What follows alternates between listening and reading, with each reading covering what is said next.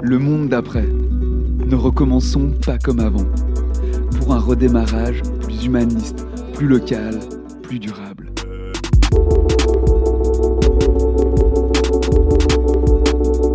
Nous sommes entrés dans une nouvelle ère géologique, toujours sujette à débat au sein de la communauté scientifique, l'Anthropocène. Une ère où les activités humaines ont un impact global suffisamment significatif sur l'écosystème terrestre le bouleverser durablement et modifier son climat. Parmi les causes incontestables aux sources de ce phénomène, la mobilité dure. Alors que l'activité humaine génère annuellement plus de 50 milliards de tonnes de CO2, le transport constitue le deuxième poste d'émission, derrière la production d'énergie. Par conséquent, il est indispensable de faire passer notre société d'une mobilité dure à une mobilité douce, gage d'un futur en phase avec les impératifs d'une transition écologique, sociale et solidaire. Seulement, peut-on concilier efficience économique et mobilité douce? Comment rendre tangibles les externalités négatives de nos modes de transport? Et quel levier politique doit-on actionner pour cette transition nécessaire et urgente? La difficulté, c'est qu'on est bloqué dans des systèmes, dans des cases, dans des euh, représentations et qu'on a de la peine à, à imaginer autre chose. Commun, le podcast d'après. Vous écoutez Commun, le podcast d'après. Une collection de grands entretiens sans filtre qui donne la parole à celles et ceux, experts ou citoyennes et citoyens engagés, qui œuvrent à faire d'une transition écologique, sociale et solidaire notre boussole de sortie de crise. Je suis Antonin Calderon et pour cet épisode de Commun, je reçois en compagnie de David Brun-Lambert, la conseillère aux États et vice-présidente de l'association Transport Environnement, l'ATE, Lisa Madson. En question avec elle, les enjeux de la transition vers une mobilité douce, dans le cadre privé comme professionnel. À toutes et tous, bienvenue dans Commun, le podcast d'après. Une coproduction après et The Spot Podcast Factory. Une réalisation Utopia 3. Commun, le podcast d'après. Lisa Madzon, euh, nous sommes vraiment très heureux de pouvoir vous accueillir ici au Spot Podcast Factory, au cœur de Genève. On peut entendre la, la vie derrière ces vitres, on entend aussi les, les voitures, quelques voitures passer. Peut-être, euh, vu la longueur de, votre CV, de vos activités, est-ce que vous pouvez succinctement nous, décrire un peu quelles sont vos dernières activités euh, les plus pertinentes J'ai été élue au Conseil des États pour représenter Genève, le canton de Genève à Berne. Euh, ça, c'était en novembre 2019. C'est le, dernier événement en date. Et puis avant ça, j'étais déjà à Berne pendant quatre ans dans l'autre chambre, donc la chambre du, peuple au Conseil national. Et euh, vu qu'on s'intéresse à la mobilité, j'ai été euh, toujours très active dans ce domaine. J'ai commencé ma carrière professionnelle en tant que coordinatrice de Pro Vélo Genève, faire la promotion du vélo dans toutes ses déclinaisons euh, urbaines et, et, moins urbaines. Et puis, je suis aussi engagée à, à l'association Transport et Environnement au niveau genevois et suisse, ainsi que à la CARP, qui est une euh, coalition qui euh, s'intéresse aux nuisances du trafic aérien. Merci beaucoup. On va, on va, commencer par une question rituelle pour tous nos, nos invités. Lisa, un commun, c'est quoi? Euh, C'est quelque chose qu'on partage, euh, qu'on peut investir euh, réciproquement, qu'on peut décider de quitter aussi. Et puis si on revient du coup sur, la, sur notre sujet d'aujourd'hui, donc la, la, mobilité. Donc quand on parle de mobilité dure, en opposition à une mobilité douce, de quel fléau est-ce qu'on parle exactement? D'une mobilité qui est d'abord euh, dépendante euh, d'énergie euh, fossile, pas renouvelable, et puis qui est aussi une mobilité qui a un impact sur notre quotidien, sur notre façon de, de vivre nos rues, nos, nos, nos, villes, nos villages, que ce soit le bruit, que ce soit la qualité de l'air, et puis évidemment le, le, le sentiment qu'on a quand on est dans la rue. Et ça, ça peut être une mobilité dure. Donc en fait, on parle de, des voitures, euh, des scooters, des motos. Et quand on voit, euh, par exemple, si on prend une étude qui a été réalisée par le canton de Genève en 2014, on voyait notamment des chiffres assez, assez étonnants, assez, assez presque absurdes, que 30% des transports motorisés, enfin des déplacements motorisés à Genève font moins de 3 km, que près de la moitié font, font moins de 5 km. Comment est-ce qu'on peut expliquer la résistance des usagers à changer euh, ces comportements? Et puis aussi la, lenteur des dirigeants à changer en fait de, de, de mode de pensée et de, mentalité C'est lié à l'image qu'on a de la liberté et du confort, je pense. Euh, puis c'est à tort euh, associé à, une forme de facilité qu'offre euh, par exemple la voiture ou l'avion pour faire un week-end dans une capitale européenne. Mais qui crée une autre, un autre type de dépendance, qui crée des nuisances, donc un impact sur son territoire, sur les autres personnes qui le vivent. Et c'est ça qui est très difficile parce que c'est toute cette notion de choix, qui est centrale dans tous les débats sur la mobilité, euh, quel choix on a ou on n'a pas. Et évidemment, quand on a un choix, ben, on a aussi un, une responsabilité sur les autres. Il y a un fort lobby à, à Genève et en Suisse pour euh, poursuivre cette mobilité basée sur l'individu et sur euh, sur la, la réponse euh, très rapide à ses propres besoins sans prendre en compte les, les dégâts, les impacts qu'il cause sur les autres. Et quand même, je, je tiens à dire que c'est lié à une certaine idée qu'on a de la liberté et du confort parce que euh, personnellement, euh, je, je, pratique d'autres types de mobilité et je me sens ni euh, contrainte euh, ni malheureuse. Lisa, vous, vous disiez à l'instant que euh, des lobbies en gros prenaient en tenaille certains politiques pour que certaines politiques ne changent pas. Qu'est-ce qu'il faudrait pour changer cet état de fait? Un engagement euh, beaucoup plus clair des milieux économiques et euh, des commerçantes et commerçants locaux. Ça, c'est ce qui nous manque souvent dans les projets de mobilité, euh, d'une part.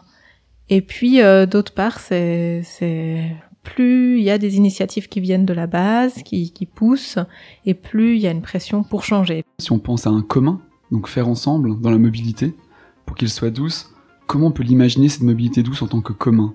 D'une part, il y, a, il y, a, le service public qui doit offrir euh, une collectivisation de la mobilité, donc une façon de, de se déplacer ensemble, euh, de manière organisée. Et ça, c'est vraiment important parce que, en fait, euh, si vous êtes dans une agglomération comme Genève, mais dans d'autres agglomérations, ça se voit aussi, euh, vous avez besoin de, mutualiser les déplacements, sinon, en fait, on va prendre beaucoup trop de place pour euh, l'espace qu'on a à disposition. Donc ça, ce serait une première chose. Puis après, une seconde, c'est toute la question de, de partager les objets qui font la mobilité, que ce soit les voitures quand on en a besoin, que ce soit un système de vélo partagé, que ce soit une mise en commun d'espace, de, garage, de, stockage, de rencontres, de covoiturage.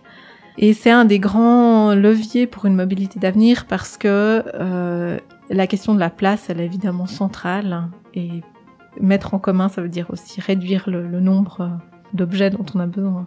Et comment peut-on parler mobilité en 2020 sans, sans évoquer la, crise du Covid-19 Comment différentes villes ont réagi peut-être différemment à la crise sanitaire et puis ont proposé du coup des, des, solutions, des réactions différentes en termes de mobilité c'est un moment qui est charnière, c'est toujours comme ça dans les, dans les crises, c'est qu'à la fois il y a, des effets qui sont euh, très préoccupant, puis à la fois ça ouvre des fenêtres d'opportunités. Et ce qui a été euh, bien à Genève, c'est évidemment qu'on a pu réaliser des aménagements qui étaient demandés, planifiés depuis longtemps. Alors, peut-être les préciser justement.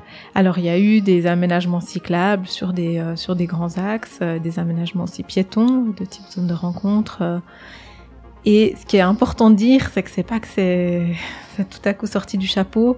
C'est des aménagements qui sont demandés de longue date, qui sont planifiés, rediscutés avec des associations. Pour cette initiative 144, c'est ça? Qui posait le principe que sur chaque route principale, il y a un aménagement sécurisé et continu, ce qui n'est pas encore le cas.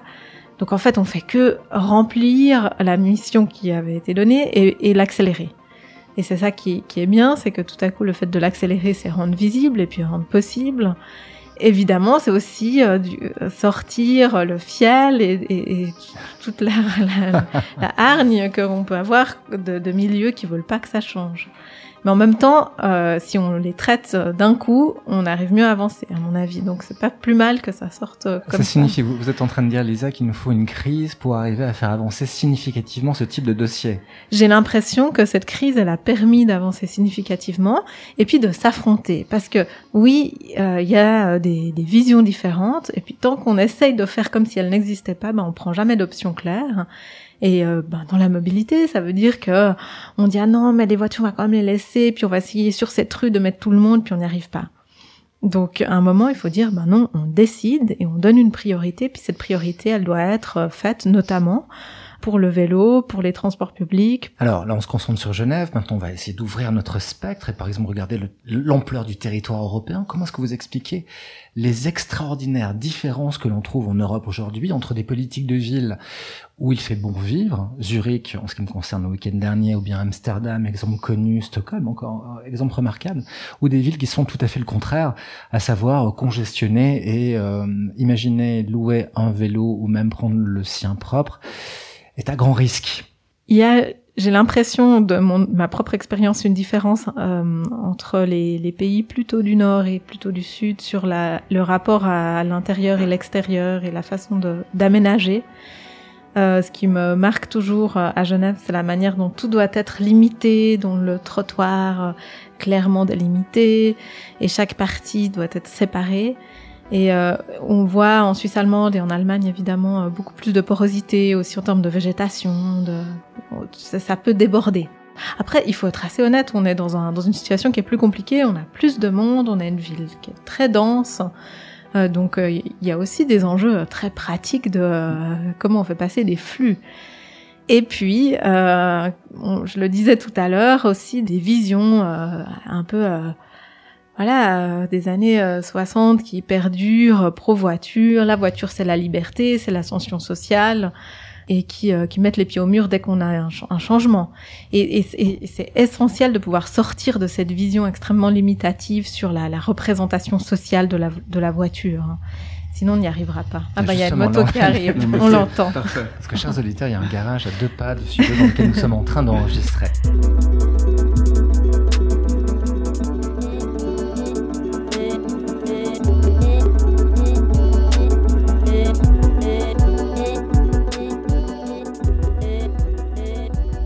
Rencontre aujourd'hui, mais je devine chez vous un certain goût pour la bagarre.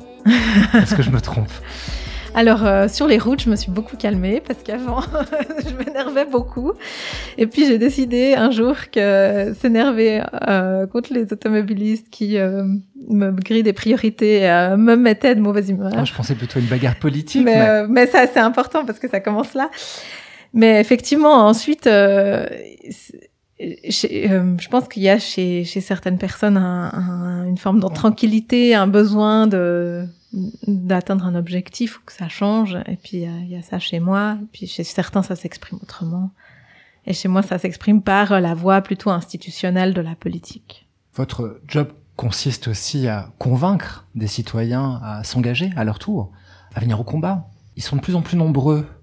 Votre constat, prudent peut-être, on l'a vu en Suisse, hein, cette vague verte est arrivée, et puis on le voit pas seulement dans cette vague, mais on le voit aussi dans euh, des changements de comportement, des changements euh, d'orientation, de pratiques quotidiennes. Euh, ce qui m'a passablement surprise avec l'arrivée du Covid et la période de confinement qu'on a vu, j'ai plusieurs connaissances qui sont peu politisées, qui ont eu une prise de conscience, notamment sur les enjeux environnementaux, étonnamment et qui ont changé leur, leur pratique. Donc j'ai l'impression que elle est arrivée par une conscience euh, liée euh, peut-être à la peur du changement climatique, mais aussi liée aux opportunités en termes de, de qualité de vie et de d'harmonie que représente euh, une vie qui soit plus en adéquation avec avec notre environnement, et puis qui a été, à mon avis, accélérée encore par le Covid. Mais je suis certainement quelqu'un d'optimiste. Comment on imagine la suite en, 2014, vous prenez la coordination de ProVélo Genève. Vous avez déjà un recul sur euh, l'évolution des dernières années. Si vous projetez dans les, dans les 5 ou 10 prochaines années, comment vous, rêvez, vous imaginez la mobilité en Suisse, en Europe, si vous avez une baguette magique Évidemment, beaucoup plus de, de, possibilités euh, pour les vélos de se déplacer, donc euh, changer l'ordre des priorités, refaire des routes, des rues, où euh, le, le, piéton, la piétonne a la priorité, euh, ensuite euh, le cycliste et les, les, transports en commun pour des, des distances plus longues ou pour les personnes qui en ont besoin. Et évidemment beaucoup moins de voitures. En, en termes de qualité de vie, je pense que c'est très important.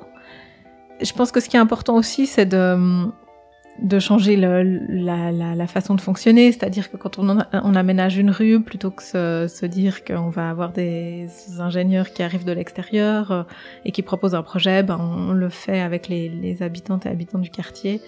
Et on essaye de voir comment cette rue peut être apprivoisée, notamment avec euh, une, des possibilités. Ça se fait par exemple en Suisse allemande, euh, d'avoir des plantes qui sont choisies par les, par les habitantes et habitants et qui sont ensuite entretenues par les habitantes et habitants avec euh, plus ou moins un dédommagement. L'enjeu, c'est que l'espace de la route, qui est souvent dangereux, agressif, dont on a peur aussi, ben ça devienne notre espace, et puis la prolongation de l'intérieur. C'est quoi le ou les euh, combats clés des, prochaines semaines, des prochains mois, sur lesquels euh, il faut vraiment se battre et avancer en termes de mobilité douce À Genève, c'est très clairement le développement des, zones piétonnes, des rues piétonnes. On avait eu une, initiative qui avait été acceptée par le conseil municipal en ville de Genève, qui n'a jamais été euh, mise en œuvre. Et c'est vraiment faire le choix de réduire le nombre de voitures dans la ville et de dire c'est des espaces qui sont des pétons à la convivialité, à la rencontre et gérer euh, les flux de cyclistes pour que ça, ça se passe en bonne intelligence. Euh, ça c'est la priorité. Puis la seconde, ben, c'est de mon point de vue euh, les, les, aménagements cyclables avec des espaces qui devraient être plus directs et plus euh, intuitifs. On voit des initiatives qui poussent partout. J'ai envie de rebondir ce que vous disiez sur euh, les, les centres-villes piétons. Des exemples existent, euh, plutôt parfois heureux, comme c'est le cas par exemple à Bordeaux. D'autres exemples qui surgissent, une ville en France qui a voté le, la possibilité des transports publics entièrement gratuits, et puis significativement le nombre de voitures a baissé. On voit encore d'autres exemples, cette fois-ci beaucoup plus à l'est, du côté de l'Orient, Shanghai, qui est en train de réfléchir très sérieusement à un téléphérique qui, euh, euh depuis les banlieues très éloignées, permettrait à plusieurs dizaines de milliers par jour d'habitants de venir dans le centre-ville sans nécessairement avoir besoin de prendre des vélomoteurs qui aussi polluent. Il y a des milliers de possibilités, des milliers d'exemples. On dirait tout de même qu'il manque un certain courage politique. Encore, on y revient. Je peux que vous donner raison. C'est étonnant comme la mobilité est un sujet de crispation politique et euh, beaucoup de personnes ne veulent pas s'y frotter. D'ailleurs, il y a deux ministres à Genève qui n'ont pas été réélus, euh, probablement euh, en lien avec la mobilité et des choix qui ont été faits. Évidemment, on entre dans le quotidien concret des gens, leur, euh, leur frustration peut-être de pas que ça aille pas aussi vite qu'ils le voudraient quand ils sont quand ils doivent aller d'un point A à un point B, qu'il y ait des événements extérieurs, quand le train a une panne. Et je pense que c'est peut-être ça aussi où on doit, en particulier en Suisse, peut-être un peu réapprendre notre façon d'envisager la mobilité. certes, c'est important de pouvoir se déplacer, mais il faut aussi se demander si tous les déplacements en valent la peine, si euh, tous les déplacements euh, ne sont pas en fait du coup une charge trop lourde. On a, on a par exemple des situations où on a des, des pendulaires dont le trajet pèse tellement sur le quotidien qu'on se demande s'il n'y aurait pas d'autres solutions. Et je pense qu'une partie des réponses, comme dans l'efficacité énergétique, euh, c'est de dire ben il y a peut-être des déplacements euh, où on doit trouver des solutions pour les éviter si c'est des déplacements qui pèsent sur la personne et, et qui euh, du coup pèsent aussi euh, de manière générale sur l'environnement. Je me dis aussi ce qui d'un point de vue plus philosophique, parce qu'on ne sait pas du coup notre rapport au temps qu'on doit questionner dans, dans, notre rapport à la mobilité, ces crispations du coup sociétales autour de la mobilité. Comment on peut imaginer que la société peut changer son rapport au temps pour laisser la place et le temps à une autre mobilité? Notre rapport au temps, notre rapport à l'hyperproductivité liée aussi aux, aux, instruments comme le smartphone qui permet de travailler tout le temps partout. Par exemple, j'avais trouvé intéressant que euh, la part du vélo avait, euh, c'était il, y a quelques années, euh, avait cessé son augmentation au profit des transports en commun parce que dans les transports en commun, on peut être sur son smartphone. Et en fait, je trouve que ce que ça montre, c'est que euh, dans le rapport au temps, il y a le rapport avec soi-même. C'est-à-dire, est-ce qu'on a des espaces où on est d'accord d'être seul avec soi-même? Et c'est typiquement ces espaces de mobilité dans lesquels, typiquement à vélo, on doit être seul avec soi-même. Et comment on les affronte? Et comment on gère effectivement le fait qu'on n'est pas toujours productif? Et en réalité le défaut de productivité va certainement entraîner, de mon point de vue et de point de vue de plusieurs études, un, un surcroît de productivité parce que si vous arrivez à faire la part des choses, à séparer et à ne pas vous sentir constamment stressé, vous êtes plus efficace dans le moment que vous consacrez au travail. On a vu euh, notamment ce printemps euh, les une partie des milieux patronaux économiques euh, crier au sacrifice de la productivité et de l'économie et de l'entrepreneuriat sur l'autel de la mobilité douce. Comment est-ce qu'on peut allier entrepreneuriat, économie et mobilité douce? La- première chose, c'est que plus on a de, trafic, plus on a de voitures, plus on a des bouchons, et plus du coup c'est congestionné. Et c'est- pas lié euh, au déplacement professionnel, c'est lié aux personnes qui prennent leur voiture, qui sont un, une personne dans leur voiture, et euh, qui, vont euh, sur leur lieu, de travail euh, au lieu de, prendre d'autres transports. Donc l'enjeu, c'est réserver les espaces où il y a vraiment un besoin de, de déplacer euh, des, des charges euh, et de faire du déplacement professionnel pour le déplacement professionnel et puis pour le reste euh, de, de pouvoir le, le reporter sur d'autres moyens de transport tout en sachant que pour le déplacement professionnel aussi on a d'autres euh, d'autres solutions avec notamment le, le développement des cargos vélos et euh, d'autres euh, solutions de ce, ce type-là de mutualisation. Mais c'est un mythe hein. il faut je crois qu'il faut être assez clair Euh, les commerçants euh, crient toujours euh, quand on ferme une rue à la circulation en disant qu'ils vont disparaître, on sait que ça augmente leur chiffre d'affaires. Mais c'est viscéral. Et est-ce qu'on n'a pas là la, la place finalement pour l'économie, pour aussi le développement de nouveaux modèles d'affaires, de nouveaux, de nouveaux modes d'organisation? Si on pense notamment à la logistique des derniers kilomètres, comment on gère le dernier kilomètre dans les villes, est-ce qu'il y a des fissures, des brèches dans lesquelles l'économie peut s'engager aussi et faire différemment Totalement. D'abord, euh, on pourrait euh, réintroduire de manière beaucoup plus systématique le transport euh, par train, par cargo, et là, il y aurait un travail à faire. Et puis sur la question du dernier kilomètre, il y a évidemment des, en- des enjeux et des possibilités, aussi pour développer une autre économie qui réalise ce dernier kilomètre avec des vélos notamment, et, ou des systèmes de mutualisation qu'on pourrait mettre en place. Et là, c'est un espace de créativité euh, qui est offert à des nouveaux acteurs économiques, et je pense que de mon point de vue, l'État peut faire jusqu'à un certain point, c'est-à-dire peut mettre en place des infrastructures qui permettent de le faire, puis après c'est aux acteurs euh, de d'investir euh, ces espaces-là. Et dans le cadre professionnel, quelles bonnes pratiques vous pouvez encourager ou, ou voir soutenir une mobilité douce? C'est vraiment tout un programme qui va de la garantie d'avoir une place pour son vélo quand on arrive, des possibilités de mobilité combinée. Donc euh, vous avez une partie euh, où il n'y a pas d'autre possibilité que le faire en voiture, mais ensuite vous pouvez laisser votre voiture puis prendre un vélo ou un transport en commun.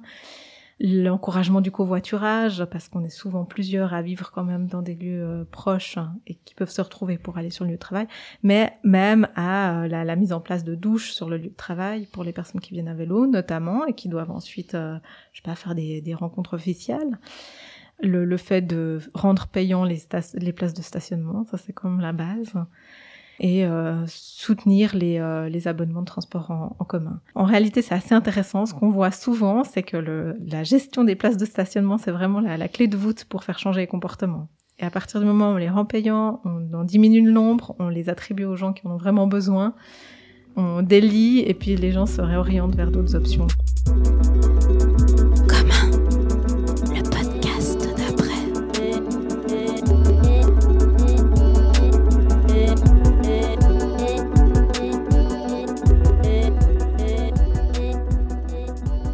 Est-ce qu'on parlerait euh, avion? Est-ce qu'on parlerait aéroport? Rappelez ici que vous êtes président du CAP, on l'a dit tout à l'heure, la coordination régionale pour un aéroport de Genève urbain respectueux de la population et de l'environnement. C'est en avril 2020, donc en plein milieu du- de notre lockdown, vous refusiez de faire passer votre ancrage local au-dessus de vos convictions politiques en ne défendant pas le soutien euh, de l'aéroport de Genève à tout prix. À cela, vous mettiez plusieurs conditions à l'époque, exigence de réduction des émissions de carbone, fin de l'exonération de la TVA et notamment aussi taxe sur le kérosène. Réponse de vos opposants, défendre le soutien qu'on apportera à l'aéroport ne doit pas passer par des conditions qui mettent en danger, un, le modèle économique actuel de l'aéroport, donc ça c'était la droite, et puis le langage de la gauche disait il faut absolument sauver les emplois. Revenons sur ce qui s'est passé en avril, passé à travers cette petite affaire symptomatique à l'aéroport de Genève et le choc de deux mondes. La difficulté, c'est que il y a eu le, le, le, Covid et puis ou la Covid, et puis tout le monde s'est dit il faut que le plus rapidement possible ça redevienne comme avant, parce que c'était là où on avait nos repères et puis on avait notre Wohlstand, notre qualité de vie. Et je l'ai vu chez mes collègues parlementaires. C'est comment est-ce qu'on peut le plus rapidement possible remettre tout de la même manière, puis ensuite on fera peut-être une transition vers autre chose. Pour moi, c'est tout l'enjeu, c'est comment on peut plutôt que faire là une relance de l'économie, faire une conversion de l'économie tout de suite, sans avoir une remise à flot. Et, je trouve que ça a été révélateur en, en réalité de du manque de volonté euh, de beaucoup de partenaires euh, de voir des changements. La difficulté, c'est que on est bloqué dans des systèmes, dans des cases, dans des euh, représentations, et qu'on a de la peine à, imaginer autre chose. Euh, en ce moment, les CFF, euh, donc les, chemins de fer, viennent d'annoncer qu'ils pourront pas remettre leur, offre à flot parce qu'il leur manque des conducteurs de locomotives. Donc, si on a besoin de reconversion professionnelle du secteur de l'aviation, on pourrait le, le faire dans le, secteur ferroviaire. Les CFF ont aussi annoncé qu'ils allaient développer les trains de nuit. C'est génial. C'est un nouveau secteur qu'on doit aussi, euh, qui crée des places de travail. Donc, tout l'enjeu, c'est de se dire, bah, comment on, on fait une conversion et comment on accompagne une conversion. Et la problématique est-elle pas une forme de, corrigez-moi, de déficience euh, conceptuelle, sinon intellectuelle de la part de certains politiques qui n'arrivent pas à faire la conversion? Parce qu'ils ne veulent pas le faire, parce qu'ils sont euh, dans ce système euh, tenant d'un certain pouvoir, qui a aucun intérêt. Si on se penche sur le site de l'aéroport de Genève, on voit notamment qu'il parle de, de réponse aux enjeux climatiques, avec notamment l'augmentation de la production euh, d'énergie renouvelable, l'augmentation du nombre d'engins électriques sur le tarmac, mais aussi euh, l'encouragement à une mobilité douce de l'aéroport au centre-ville. Mais comment ça se fait que parallèlement à ça, le kérosène ne soit pas taxé? Comment on peut expliquer que, alors qu'on sait que c'est un enjeu majeur pour faire changer euh, par le prix euh, et rendre du coup l'avion moins concurrentiel par rapport au train. Comment ça se fait que ça bouge pas euh, à l'échelle suisse? Parce que ça bouge pas à l'échelle internationale. Il faut quand même le dire. C'est le, le kérosène, c'est un accord euh, international, euh, convention de Chicago euh, des années 50, qui n'a pas bougé malgré toutes les conférences sur le climat. On a toujours fait cette exception du secteur aérien et on continue d'entendre l'idée qu'il faut poursuivre cette croissance de l'aviation et que ça fait partie de, du développement, du développement de, de pays qui n'ont pas aujourd'hui accès à l'aviation. Donc on a une grande difficulté parce qu'on nous dit oui, mais dès que vous décollez avec un avion, vous êtes sur le territoire d'un autre pays, donc on peut que le faire à un niveau global. Et puis euh, en même temps, il y a personne qui s'engage pour le faire à un niveau global. Mais je trouve que dans ce débat, ce qui est important de se rappeler, c'est que il y a des évaluations au niveau mondial qui disent qu'on a à peu près 10-15% de, la population mondiale qui est déjà montée dans un avion. Et puis quand on nous dit ici que c'est pas possible de, de, réduire la cadence et de réduire le nombre de week-ends européens, 80% des destinations au départ euh, de Suisse sont destinations européennes. On se dit juste qu'il y a un problème, c'est-à-dire que c'est d'un égoïsme euh, assez euh, assez incroyable que de penser que nous on peut se permettre de, de polluer de cette manière alors que l'écrasante majorité de la population euh, n'a jamais euh, pris l'avion. Et je crois que c'est essentiel de, de, se remettre en perspective parce que sinon on n'arrivera jamais à dépasser ce débat. Lisa, est-ce que votre voix porte à Berne? Sur la question de l'aéroport, ce que j'ai trouvé intéressant, c'est que bon, on a énormément travaillé pour euh, justement répondre, euh, proposer des alternatives, proposer une autre façon de redécoller. Et puis on a fait une campagne en disant voilà c'est ce qu'on veut. On a été extrêmement minorisé, on était très seul à Berne. Par contre, dans le débat public, euh, ça continue encore aujourd'hui de réveiller des gens par des accents de euh, de rage parce qu'ils imaginent qu'on pourrait toucher à l'aéroport. Et c'est extrêmement intéressant de voir que le débat public a, a vraiment bougé. Donc j'ai l'impression que dans la population, ça, ça a permis de débloquer des, des points de vue. Euh, mais dans le Parlement, c'est encore très figé. Donc on a besoin que, que, ça transperce encore les murs du Parlement. Et ce que je ressens surtout, c'est une peur des tenants de ce, de ce modèle parce qu'ils sentent qu'il y a une pression. Et moi, je peux vous dire qu'on parle avec des gens qui sont pas spécialement écolos, mais qui disent ah non, mais c'est vrai, euh, ça fait aucun sens, on prend trop l'avion. Ah mais pourquoi on doit prendre l'avion pour aller à Nice? Pourquoi il n'y a pas un meilleur train? Euh, Ah mais du temps où il y avait les trains de nuit, ça marchait très bien. Je crois que ça devient une évidence pour beaucoup de gens qu'il faut retrouver un peu de raison et d'échelle humaine. Lisa, très heureux de vous avoir reçu euh, Donc comment Je dois euh, souligner que jamais durant l'histoire de ce podcast, nous n'avons entendu autant de moteurs, historique. de motos en mouvement juste à côté de nous. Décidément, On les a pas engagés. décidément, c'est déjà l'après-Covid. Ça regroupe un petit peu ce que vous disiez, à savoir ce retour à marche forcée vers ce que le monde était avant. On se quitte avec une question rituelle que nous posons évidemment à toutes et tous nos invités. Si selon vous, il était en commun à inventer, ce serait lequel, Lisa? Un commun à, inventer. Euh, j'ai- J'aimerais qu'on invente un horizon commun, qu'on puisse réussir à se mettre d'accord sur euh, l'envie d'aller ensemble, tous ensemble, euh, vers plus d'harmonie, vers plus de respect, vers plus d'équilibre, d'équité. Et souvent, je trouve que ce qui manque, c'est justement cette le fait de se projeter. On n'arrive pas à se projeter, on n'arrive pas à se mettre ensemble vers un, projet commun, justement. C'est un peu abstrait, mais des fois, c'est ce qui manque. Et puis, c'est aussi ce qui manque, ce qui manque pour nourrir aussi les politiques, euh, pour dire qu'on fait partie d'un tout et puis qu'on a envie d'aller quelque part. Et c'est peut-être aussi ce qui explique que parfois certains n'osent pas y aller parce qu'ils sentent pas qu'ils sont euh, portés par un commun, un projet commun, un horizon, un- une vision commune. Merci beaucoup euh, pour cette réponse euh, abstraite, poétique et en même temps assez concrète et je pense nécessaire. Merci beaucoup Lisa Madzon d'être venue ici et à bientôt. À bientôt. Merci. Commun, le podcast d'après. Lisa Madzon, conseillère aux États et vice-présidente de l'association Transport Environnement, était l'invitée de Commun, le podcast d'après. Commun, un podcast animé par Antonin Calderon et David Brun-Lambert. Une coproduction après et The Spot Podcast Factory, réalisée par Utopia 3. Plus d'informations sur le site d'après, www.après-ge.ch, où vous attendent d'autres épisodes de Commun. Notre podcast est également disponible sur les principales plateformes de diffusion. D'avance, merci d'ailleurs de nous laisser une note sous forme d'étoiles, 5 étant bien entendu l'idéal, si vous avez apprécié ce programme. À bientôt pour un autre épisode de Commun, le podcast d'après.